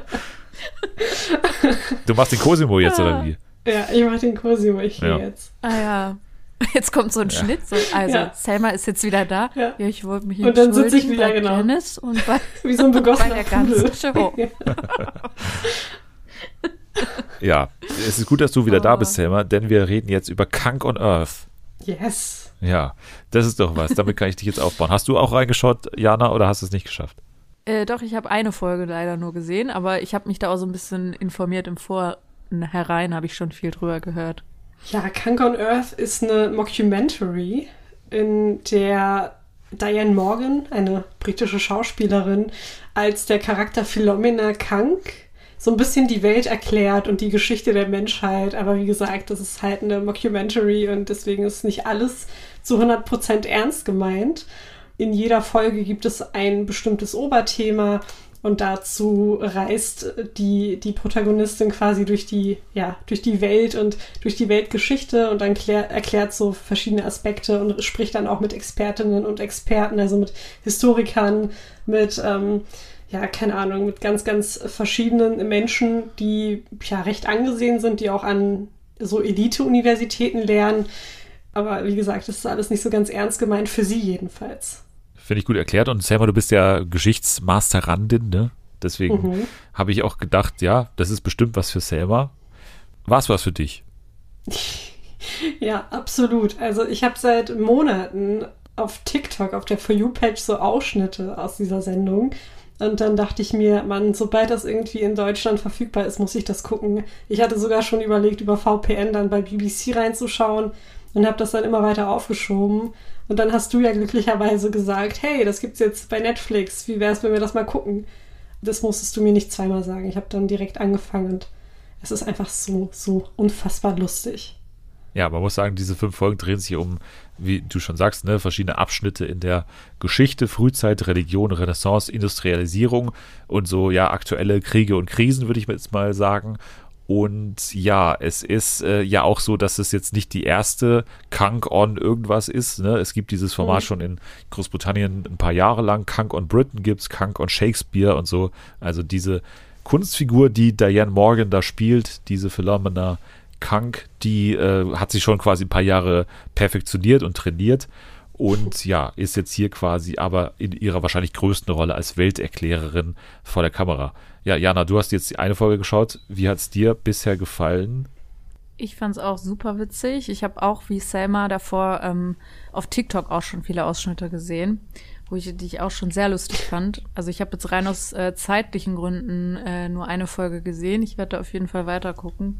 Ich finde das auch äh, echt, also dieser britische Humor halt einfach, finde ich einfach sowieso extrem gut, wenn er gut gemacht ist. Und ähm, was ich auch, wo ich jetzt nochmal fragen wollte, ob ich das richtig verstanden habe, dass diese Leute, die sie interviewt, das sind, sind das wirklich ExpertInnen ja. oder sind das, ja, ja. ne? Das finde ich nämlich eigentlich fast dann noch geiler, dass sie da auch so ernst ja. bleibt. So. Also das macht die echt richtig gut. Ich muss sagen, ich habe die auch, weil ich eben auch teilweise Zweifel hatte, auch mal gegoogelt dann einfach einen Namen von denen und ja, ist halt eine echte Professorin ja. an der Uni Harvard oder so. Und deswegen, ja, das sind tatsächlich echte Leute und für mich ist so, natürlich, weil ich auch ein bisschen jetzt diesen Blick habe als jemand, der irgendwie, ja, bei den Medien zumindest mal arbeitet, die Frage, wie man das macht. Ne? Also, mhm. wie verläuft so eine Anfrage bei einem Wissenschaftler? Zu welchem Zeitpunkt werden die eingeweiht in das Ganze, um was es sich dabei handelt? Und also für mich die Frage, warum lachen die Leute nicht? Also, warum, ja. oder? Da muss man für mich eigentlich den Schluss ziehen, dass den Leuten gesagt wird, bitte versuchen sie nicht zu lachen, egal was hm. passiert. So, weil, weil eigentlich, ich kann es mir kaum erklären, dass die Leute so ernst bleiben. Ja, das macht es aber halt auch extrem lustig, ja. dass sie so ernst bleiben. Und ich glaube eben auch, dass deswegen das denen gesagt wurde. Also anders mhm. kann man sich das sonst auch nicht erklären. Ja, das habe ich mich halt auch die ganze Zeit gefragt, wie so eine Anfrage abgelaufen ist, ob man da von Anfang an mit offenen Karten gespielt hat und man gesagt hat, ja, wir machen das und das. Wie du schon gesagt hast, Dennis, ähm, versuchen Sie bitte nicht zu lachen, aber ich verstehe es nicht. Also ich habe mich auch gefragt, wurde das in mehreren Takes gemacht, aber das glaube ich halt persönlich Muss. auch nicht. Aber ich, ich weiß nicht, wie die es schaffen. How? Also sowohl ja. die Expertinnen und Experten als auch Diane Morgan, klar, die hat Erfahrung, die hat, wie du schon gesagt hast, diese Rolle perfektioniert. Aber ganz ehrlich, wie schafft man das, die ganze Zeit so ernst zu bleiben? Sie sagt was und guckt in die Kamera und verzieht einfach keine Miene. Und ich mache mir da fast in die Hose vor Lachen. Wie schafft man das? Ja, es ist manchmal auch so geschnitten, dass ich glaube, also manchmal glaube ich auch, da, da, wird was kaschiert, ne? Also der Gag ist ja manchmal einfach nur, sie stellt eine Frage und dann ist weggeschnitten, komplett ja, ja. anderes Thema. Und ich kann mir halt vorstellen, dass das manchmal auch der Rettungsweg ist, quasi, falls dann jemand doch lacht. Ne? Also, dass man mhm. einfach diesen Schnitt macht und das ist dann der Gag, dass man einfach gar nicht mehr die Antwort braucht von ihr, sondern der Witz ist einfach, dass sie eine unfassbar blöde Frage diesem äh, sehr renommierten Wissenschaftler gerade stellt so, ich glaube, manchmal ist es einfach das. Und äh, wie gesagt, ich glaube, dass die in irgendeiner Weise eingeweiht sind, im Sinne von, oder zumindest instruiert sind, da äh, nicht zu lachen. Also ich glaube schon, dass man das einfach machen kann. Man kann einfach sagen, bitte, auch wenn es vielleicht hier und da vielleicht ein bisschen komisch wirkt, können Sie bitte versuchen, ernst zu bleiben. So, das glaube ich schon, dass man solche Anweisungen auch geben kann. Aber gerade bei den WissenschaftlerInnen aus Großbritannien muss ich auch sagen, die müssen sie ja kennen. Also die müssen ja auch vielleicht ja. mal davon gehört haben. Das heißt, bei der Anfrage muss ja eigentlich schon mit falschen Erwartungen gespielt werden. Oder muss ja irgendwie gesagt werden, wir drehen hier was anderes, weil du kannst ja nicht den Namen Kank sagen, weil, weil dann werden die ja auch recherchiert und werden genau solche Aufnahmen ja schon mal sehen quasi und, und dann auch, ja, vielleicht das Interview auch gar nicht geben wollen, letztendlich. Aber es ist halt für mich als jemand, der auch schon mal WissenschaftlerInnen interviewt hat, ist es einfach auch eine Genugtuung irgendwo, dass man Leute wie die auch mal solche Fragen stellen kann, weil die ja immer meistens sehr ausschweifen und sehr unverständliche Antworten und dann einfach mal die dümmstmöglichen Fragen, die kindischsten Fragen diesen Leuten zu stellen, das finde ich einfach auch ja eine, eine absolute Genugtuung, das mal so zu sehen, dass es mal jemand sich traut irgendwo. Absolut. Also sie lebt da auch meinen Traum. Wenn ich in der Uni sitze manchmal, denke ich mir so, Mann, ich würde so gerne solche Fragen stellen und gucken, was die Professorinnen und Professoren dazu sagen. Also es ist schon, ist schon echt geil. Ja, so war ich wirklich damals im Matheunterricht, hatte ich im Kopf solche Fragen äh, ungefähr wie sie, nur dass ich es halt ernst gemeint habe, dass ich wirklich nicht anders verstehe. Aber traut man sich da nicht zu fragen, deswegen fühle ich, was Selma sagt. Wir zitieren so wenig, weil es natürlich auch schwierig ist, ne, das jetzt ja. einfach wiederzugeben. Aber zum Beispiel, ne, sie sitzt irgendwie vor einer Frau, die sich extrem mit der Musikgeschichte auskennt und sagt dann zum Beispiel, wenn es um Beethoven geht, irgendwie wie ist Beethoven damals eigentlich auf die Lyrics gekommen von Da Da Da Dam? So, warum hat er da Da Da Da Dam geschrieben? Was bedeuten diese Lyrics zum Beispiel? Fragt sie dann so ja. ganz ernst diese Musikprofessorin. Und ja, so funktioniert der Humor quasi öfter, dass man einfach so super dumme Sachen sagt und dann einfach schaut, was diese Leute draus machen. Und ja, wie gesagt, ein bisschen schwierig, das einzuschätzen, warum die da nicht lachen oder wie die alle so ernst bleiben können, aber am Ende macht es genau das aus. Es ist mega gut geschrieben. Es ist von vorne bis hinten komplett natürlich gescriptet und, und also mhm. jetzt sag ich mal, diese Moderation natürlich gescriptet und, und so gut gescriptet und so gut geschnitten, weil ne, die befindet sich ja wirklich an vielen Orten, die sie da äh, thematisiert und das macht natürlich auch nochmal was aus, ne? dass du einfach immer was zu gucken hast und dann steht sie halt wirklich vor den Pyramiden oder so zum Beispiel oder so und fragt dann halt dann eben den äh, Experten oder die Expertin für äh, die alten Ägypter eben, warum sind die eigentlich so spitz, damit Obdachlose nicht drauf schlafen können oder so. Und zum Beispiel ist so eine Frage. Und das ist halt dann äh, im Prinzip der Humor. Und das halt über fünf Folgen, a, glaube ich, 30 Minuten. Und es geht super schnell vorbei, finde ich. Also wirklich man schaut einmal und schon ist die ganze Serie vorbei, weil es so super kurzweilig ist und es macht sehr viel Spaß. Trotzdem irgendwo aufwendig produziert und wie gesagt, ja, diese Interviews anscheinend sehr, sehr gut redaktionell eingefädelt, damit es alles so aufgeht, dieser Plan. Bin gespannt, ob es da und wie es eine zweite Staffel geben kann, weil mhm. jetzt, wo so viel Aufmerksamkeit da drauf ist, ich weiß nicht, wer als Wissenschaftler in sich dazu jetzt noch hinreißen lässt, das nochmal zu machen. Keine Ahnung. Vielleicht unterschätzen wir die auch. Vielleicht haben die auch selber Humor und finden das ja, aber gut. Das würde man auch merken, wenn die es aber acten würden. Ja. Das ist einfach so. dieses Überraschungselement. Ich glaube, das kann durchaus ja. funktionieren, weil die wissen ja wahrscheinlich nicht, was jetzt im Detail gefragt wird oder wie gefragt wird. Selbst wenn du nicht weißt, was dieses Interview jetzt genau sein wird und dann siehst du sie reinkommen. Also ich meine, das wird jetzt bestimmt auch in der WissenschaftlerInnen-Community gut angeschaut werden und jeder wird da irgendwie Scherz draus machen, irgendwie in Uni-Vorlesungen und sowas. Also safe dann weißt du doch zu 100 Prozent, worauf sich da einlässt, wenn die da auf einmal in dein, äh, in dein, weiß ich nicht, Labor reinspaziert, so. Keine Ahnung. Also ich weiß nicht, ob das nochmal so wiederholbar ist, aber ich lasse mich, wie gesagt, gern vom Gegenteil überzeugen. So viel auf jeden Fall zu Kunk on Earth bei Netflix, fünf Folgen. Sollte man, muss man fast schon schauen. Ja, und jetzt gehen wir in ein Spiel. Und dieses Spiel ist ein neues Spiel mal wieder. Das ist unglaublich, was heute hier oh. abgebrannt wird in dieser Folge. Ja. Liebe Spiele. Yay. Liebe alle deine Spiele. Ja, und ihr werdet beim Namen jetzt gleich schon wieder schlotternde Knie bekommen, würde ich jetzt mal sagen. Und zwar heißt der Titel TV Fights. Oh Gott. Okay. Ist das, äh, ist das eine Sache über Selma und Dennis, wenn sie über ESC äh, reden? Generell. Ja. Dennis ja. und ich generell, ohne, ohne Ach so, Anlass. Ja. Okay. Immer. Aber es ist tatsächlich nicht ein Zweikampf äh, Selma versus Dennis, sondern es ist ein Zweikampf Selma versus Jana heute. Ihr müsst gegeneinander spielen und ich bin der Judge. In der Rolle des Judges bin ich. Ja. Es wird so funktionieren. Also, ich nenne euch zwei Dinge und ihr müsst euch jeweils für eines dieser Dinge entscheiden und darum kämpfen, mich davon zu überzeugen. Es geht nicht um meine Meinung bei der Beurteilung, ich bewerte nur eure Argumente und die Person, die sich als erstes entscheidet, muss auch als erste argumentieren erst gibt es jeweils 30 Sekunden für euch, also jeweils, und danach nochmal jeweils 20 Sekunden. Am Ende entscheide ich, wer überzeugender argumentiert hat. Es gibt drei Runden und das Ganze jetzt mal am Beispiel. Ich frage zum Beispiel so eine Sache wie, welcher Sender ist besser? Das erste oder das ZDF? So. Und jetzt, wenn Selma sagen würde, ZDF ist besser, dann müsste sie jetzt 30 Sekunden argumentieren, warum das ZDF besser ist als das erste. Danach hat Jana 30 Sekunden, um zu argumentieren, warum das erste besser ist als das ZDF. Dann hat nochmal Selma 20 Sekunden und dann hat nochmal Jana 20 Sekunden, um quasi nochmal so ein bisschen kurz darauf einzugehen, was die andere Person gerade gesagt hat. Und am Ende entscheide ich, wer den Punkt jetzt gewinnt. Das ist im Prinzip TV-Fights. Habt ihr das verstanden und habt ihr äh, die Sendung schon verlassen? Weil ich habe jetzt gerade nichts mehr von euch gehört.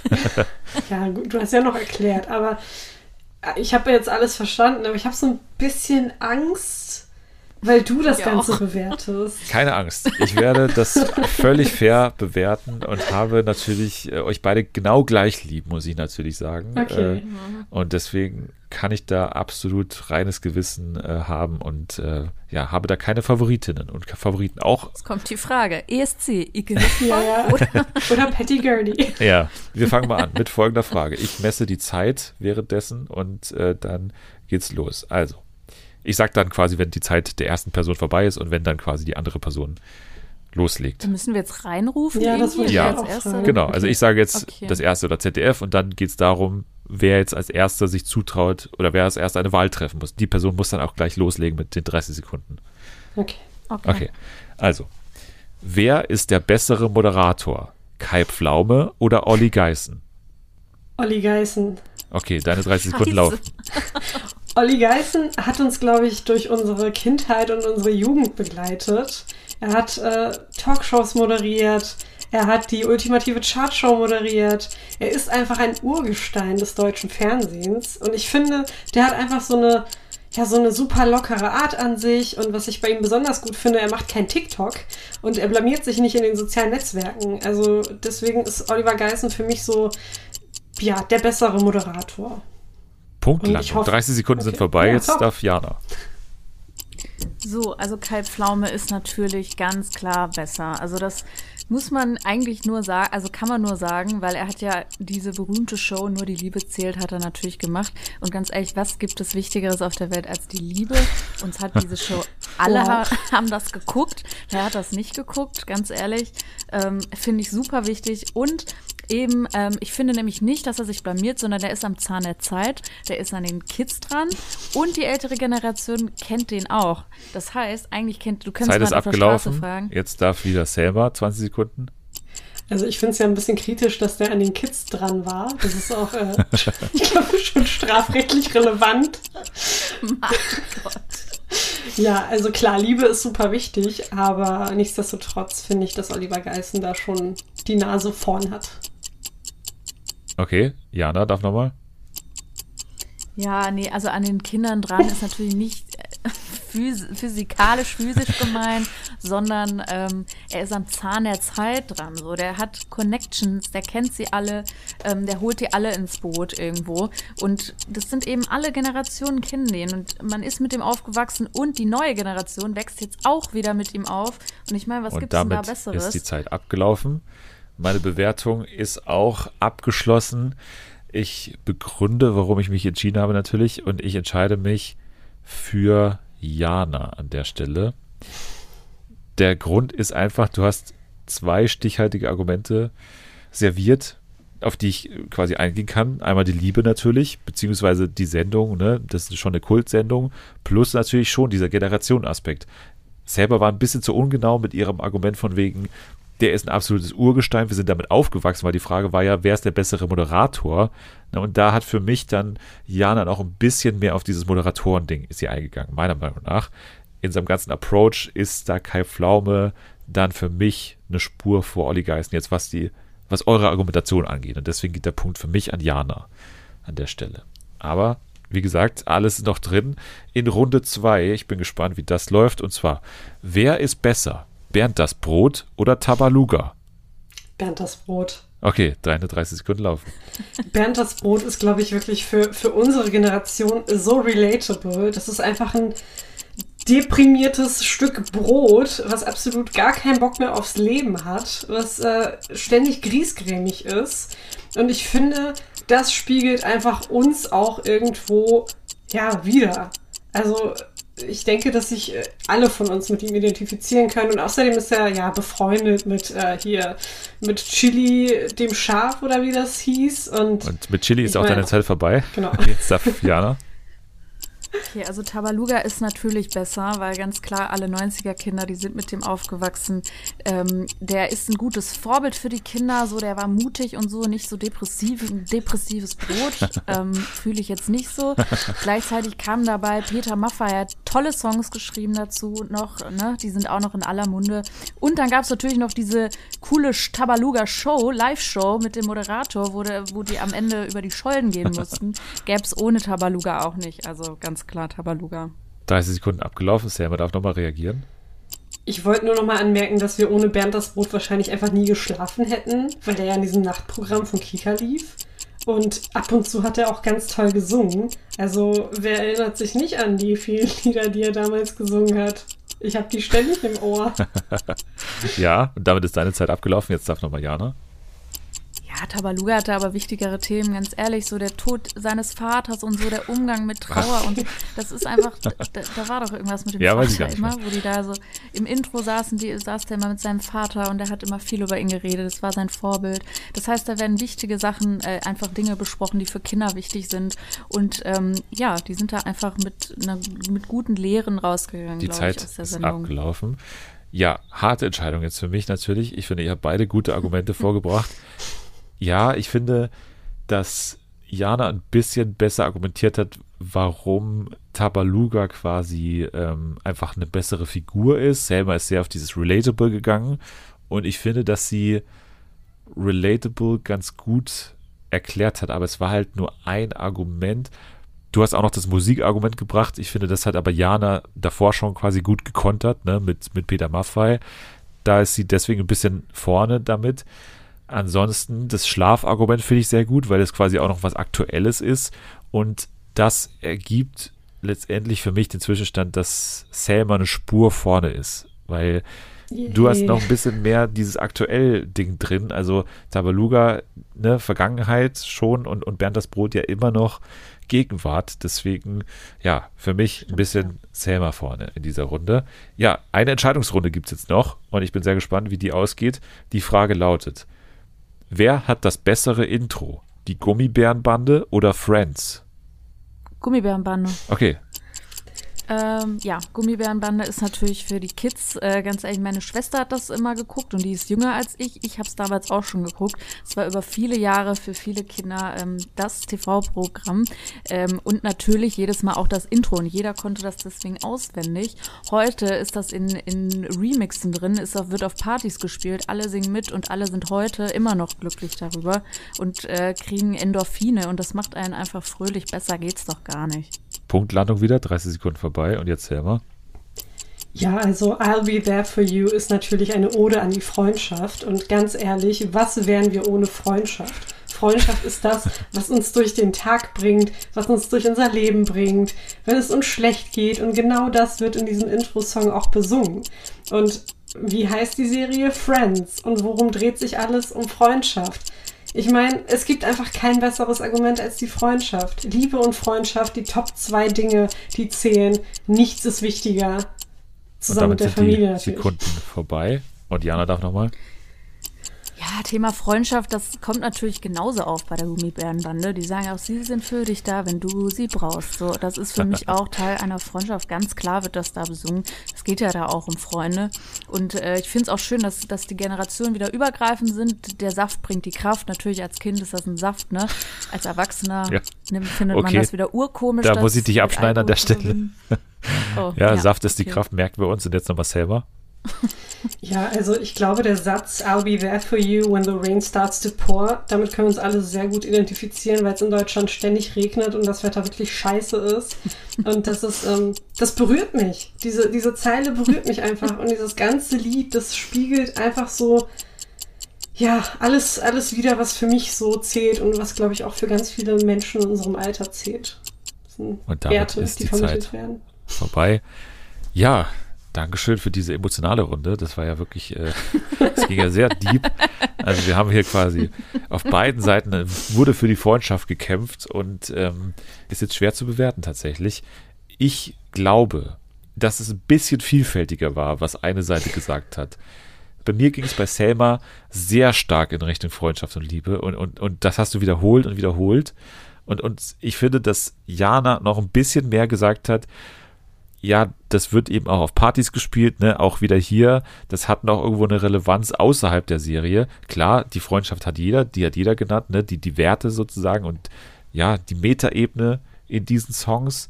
Aber für mich hat Jana ein bisschen das bessere Argument gebracht, dass es eben, ja, ein Kultklassiker ist noch mehr und, und eben auch in der Popkultur angekommen ist bei Friends. Klar, der Inhalt, aber man hätte noch vielleicht ein bisschen mehr auf die Optik oder ne, eingehen können. Warum ist das vielleicht ein bisschen wertiger und so? Aber für mich Jana ein Tick vorne. Tut mir leid, Selma. Ist okay. Also ich habe ja gesagt, Freundschaft ist alles, was zählt und das ist jetzt auch alles, was für mich zählt.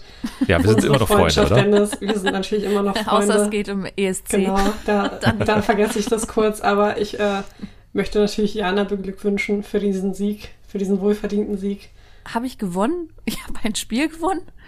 Ich habe ein Spiel von Dennis gewonnen? Wie geht das denn? Ja, siehst du mal. Das ist mir ja noch, noch nie passiert. Ja. Ich gewinne normalerweise nicht mal, wenn ich gegen keinen spiele. Einfach nur so, dann verliere ich trotzdem. Ja, herzlichen Glückwunsch natürlich von allen, auch aus der Spieleredaktion, die sich das äh, ja in monatelanger Entwicklungsarbeit ausgedacht haben, dieses Format. Ich bin mir sicher, das sehen wir nochmal. Es hat doch Spaß gemacht, oder nicht? Absolut. Das fand ich auch cool. Ja, und ich muss nichts vorbereiten oder nur wenig. Das ist auch sehr gut. Also freuen wir uns alle. Ein großer Gewinn für alle. Jetzt würde ich sagen, apropos für alle, Fernsehen für alle, kann man auch abonnieren bei ja, Apple Podcasts und bei Spotify. Da kann man natürlich auch fünf Sterne geben, was man tunlichst machen sollte. Auf jeden Fall. Außerdem äh, kann man euch abonnieren bei Twitter unter @marsiana, ne? Stimmt. Mhm. Und Muggel, oder? Das ist immer noch dein aktueller Twitter-Handle. Das ist korrekt. Und unter dem Handle findet man dich auch bei Hogwarts Legacy oder, oder nicht? Oder? Das weiß ich noch nicht. Okay. Je nachdem, ob Twitter mit Mistgabeln auf mich zuläuft. Okay, einfach mal im verbotenen Wald suchen, da findet man Selma vermutlich. Ansonsten kann man auch äh, mich natürlich überall abonnieren. Äh, Twitter, Instagram, TikTok, überall. At Dennis der Dödel. Das ähm, ja, macht Spaß. Für die ganze Familie ist es auch was. Setzt euch doch auch mal, einfach mal zu fünf vor TikTok und, und äh, bestaunt, was der Onkel da zu bieten hat. So. äh, Jetzt sage ich dir aber Danke an euch fürs Dabeisein, für diese, äh, Markus Lanz würde sagen, sehr lebhafte Runde. Danke auch. Ja, danke euch auch. Ja, nächste schön. Woche dann wahrscheinlich mehr zum äh, Dschungelcamp Rewatch 2011. Vielleicht auch ein bisschen Are You The One, vielleicht auch ein bisschen Make Love, Fake Love. Ihr könnt jetzt aber schon mal abschalten. Wir feiern jetzt erstmal unsere Freundschaft. I'll be there for you.